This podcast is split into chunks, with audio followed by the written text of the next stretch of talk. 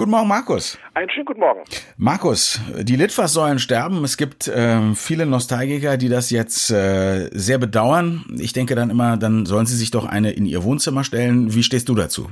Na, sie sterben ja nicht ganz aus. Ähm, was wir gerade sehen, ist, dass ein Betreiberwechsel stattfindet. Das heißt, ähm, der Senat hat den, den Vertrag neu ausgeschrieben und äh, es hat eine neue Firma den Zuschlag bekommen. Und die alte Firma, die Wahl AG, die muss jetzt tatsächlich die alten Litfaßsäulen alle abbauen und dann werden die neuen Litfaßsäulen hingestellt. Die werden etwas dicker sein, etwas moderner, die werden beleuchtet sein, aber sie werden nur noch auf einem Bruchteil der Flächen aufgestellt. Das heißt, wir haben in Berlin jetzt momentan gehabt zweieinhalbtausend Stellplätze für Litfaßsäulen und die neue Firma hat schon angekündigt, sie werden davon nur ähm, 1000 bis 1500 letztendlich nutzen wollen von diesen Flächen. Aber das werden immer noch ganz normale Plakate da geklebt, so richtig aus Papier, noch keine digitale Lösung? Das wird vor allen Dingen beleuchtet sein, aber es wird noch eine Papierlösung sein, wobei der Trend natürlich dazu übergeht, dass immer mehr digitale Werbeflächen aufkommen. Man sieht das auch an den Straßen. Ähm, alles, was natürlich im Dunkeln leuchtet, und wir haben ja relativ viel Dunkel ein halbes Jahr hier, und äh, was sich bewegt, ähm, zieht mehr die Aufmerksamkeit der Leute auf sich. Das ist ein ganz biologischer Reflex, den wir haben. Wenn irgendwo eine Bewegung ist, müssen wir hingucken. Es stammt noch aus der Steinzeit, hätte der Säbelzahntiger sein können, der aus dem Unterholz hervorkommt, sodass wir natürlich da immer, ja, ähm, automatisch den Zwang haben zu gucken, was ist da eigentlich. Wo auch die Kritik sehr groß ist, wenn man sagt, gerade Autofahrer, die abgelenkt werden, wenn da ständig irgendwelche Displays blinken und sich bewegen, die könnten dann nicht mehr auf den Verkehr achten. Das geht ähm, diese Ablenkung genau. ganz stark die müssen schon gleichzeitig auf Instagram gucken und dann noch eine dritte Quelle an Bildern, das ist einfach zu viel beim Autofahren.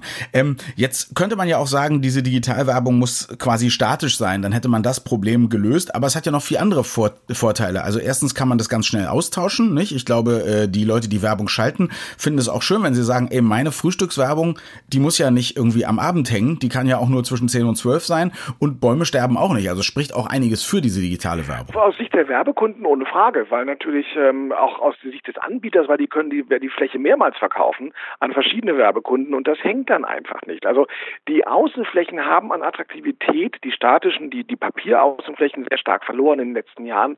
Man sieht das zum Beispiel daran, ähm, wenn heute eine Fläche nicht gebucht wird, dann bleibt das alte Plakat einfach hängen. Ähm, wenn man keine Leerflächen haben möchte, das sieht ja auch ein bisschen doof aus. Und ich habe das bei mir zum Beispiel gesehen an dem S-Bahnhof, an dem ich einsteige. Ähm, da hing bis in den April hinein ein Werbeplakat für das ähm, Weihnachtslichterspektakel im Botanischen Garten.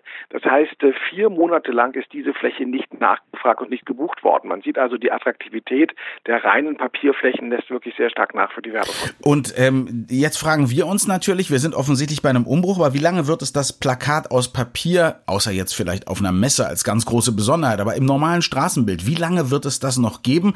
Äh, Im Moment, im Moment denke ich gerade an die abertausenden Wahlplakate Wahlplakate zum Beispiel, die für ein paar Wochen hängen. Äh, da, da, wird, da werden ja auch Bäume verarbeitet und Leute müssen die hängen und abhängen und so weiter. Äh, und die werden am Ende verbrannt ne? oder geschreddert. Ja, ähm, also ich glaube, ein bisschen werden sie uns noch begleiten, aber es wird weniger werden. Also wir werden den, den Wandel sehen, dass die Flächen abnehmen werden und dass die Flächen, die da sein werden, zunehmend digitalisiert werden, weil sie einfach große Vorteile haben und eben auch nicht so schnell von Adbustern äh, besetzt werden können, wie wir es ja auch gesehen haben, dass sie dann einfach mit Nachschlüssel die Plakate austauschen und dann irgendwelche witzigen Werbebotschaften oder ja verarschende Werbebotschaften da reinsetzen. Das passiert ja auch immer wieder.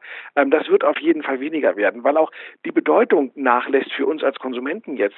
Ich meine, wir sind ja ein bisschen älter, ihr werdet euch auch daran erinnern können, aber als ich jung war, da waren diese Litfaßsäulen deswegen auch wichtig, weil da zum Beispiel das Kinoprogramm hing und auch das Theaterprogramm. Das heißt, wenn man spontan ins Kino gehen wollte, es gab ja kein Internet, dann ist man an die nächste Litfaßsäule gegangen. Mhm. Da war dann dieses große Ding, alle Kinos waren aufgelistet aufgelistet mit den Filmen und man kann sich daran orientieren. Das heißt, der Informationsgehalt der Litfaßsäule und der Plakatfläche hat nachgelassen. Es sind jetzt tatsächlich vor allen Dingen nur noch Werbeflächen. Völlig richtig. In die andere Variante waren zwei Telefonnummern in Berlin. Ähm, mit den Durchsagen für die Lichtspielhäuser von A bis K und von L bis Z. Und äh, wenn man in den Royalpalast wollte und man war gerade beim Zoopalast, musste man sehr lange warten, bis das andere Kinoprogramm angesagt wurde. Ja, Geschichten aus der Steinzeit, die unsere Kinder überhaupt nicht mehr kennen. da ist noch Radio für Erwachsene, da wird es noch ein paar geben, die sich daran erinnern können. Ja, das stimmt, ein paar wird es geben, die sich daran erinnern. Die, die äh, schon so erwachsen und alt sind, dass sie sich gleich nicht mehr an dieses Interview erinnern. Es gibt einen Blogartikel auf Markus Blog zum gleichen Thema Marketing marketing.de mit 2K, das ist die Webadresse dafür. Wir sprachen mit unserem Marketing-Experten Markus Bartelt über das irgendwann kommende Ende von Plakaten auf Papier, die dann auf Litfaßsäulen oder Plakatwänden kleben. Dankeschön.